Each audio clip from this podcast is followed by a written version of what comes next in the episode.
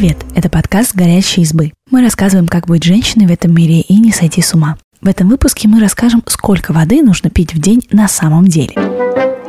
Человек состоит из воды на 60%. Это объясняет, почему ей уделяется так много внимания. Достаточное количество воды необходимо для нормальной работы всех систем организма. Если пить слишком мало, можно забыть о нормальном пищеварении, адекватном мышлении, выносливости и массе других важных вещей. Но, скорее всего, вы пьете достаточно, даже не задумываясь об этом. Это правда, что нужно пить 2 литра воды в день? Уверены, вы тоже слышали, что для здоровья, красоты и чего угодно важно пить не меньше двух литров воды в день. Только вот магические 8 стаканов воды в двух литрах примерно столько и получается, не имеют никакого научного объяснения. Вероятно, цифра взялась из диетических рекомендаций, которые были выпущены Национальным советом по продовольствию и питанию США в 1945 году, где было сказано, что взрослому человеку нужно пить около 2,5 литра воды в день. А потом ее просто начали повторять из статьи в статью. Современная наука считает, что здоровый человек получает достаточно жидкости, если пьет тогда, когда ему хочется. А кофе и чай считаются водой?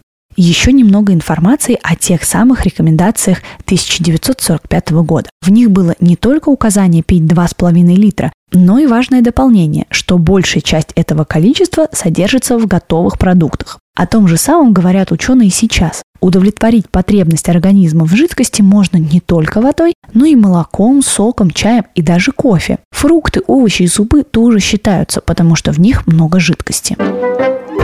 Жажда действительно может маскироваться под голод? Хотя есть данные, что 37% людей принимают жажду за голод, на деле здесь все не так просто. Ученые думают, что современная среда, где нам не нужно бороться за выживание, ослабила связи голод-еда и жажда-вода. Отсюда и мысли по поводу подмены. С этим соотносятся и результаты исследования Американской диетологической ассоциации, которая показала, что сегодня мы едим и пьем, ориентируясь не на сигналы организма, а на время, в которое мы привыкли принимать пищу. Жажду и голод организм ощущает очень по-разному, и мы тоже должны ориентироваться на разные признаки.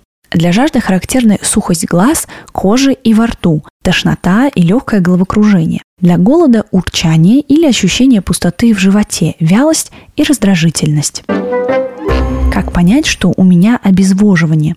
Обезвоживание происходит, когда мы теряем больше жидкости, чем получаем, так что телу не хватает воды, чтобы выполнять свои обычные функции. В числе симптомов усталость, головокружение, спутанность мыслей и моча более темного цвета. Опасность серьезного обезвоживания есть у пожилых людей и маленьких детей, а у взрослых только во время длительного пребывания на улице в жаркую погоду или при наличии определенных медицинских состояний. Если вы не чувствуете жажды и ваша моча светло-желтая или бесцветная, все в порядке, вашему организму хватает воды.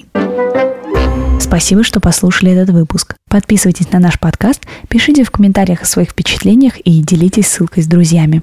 Пока!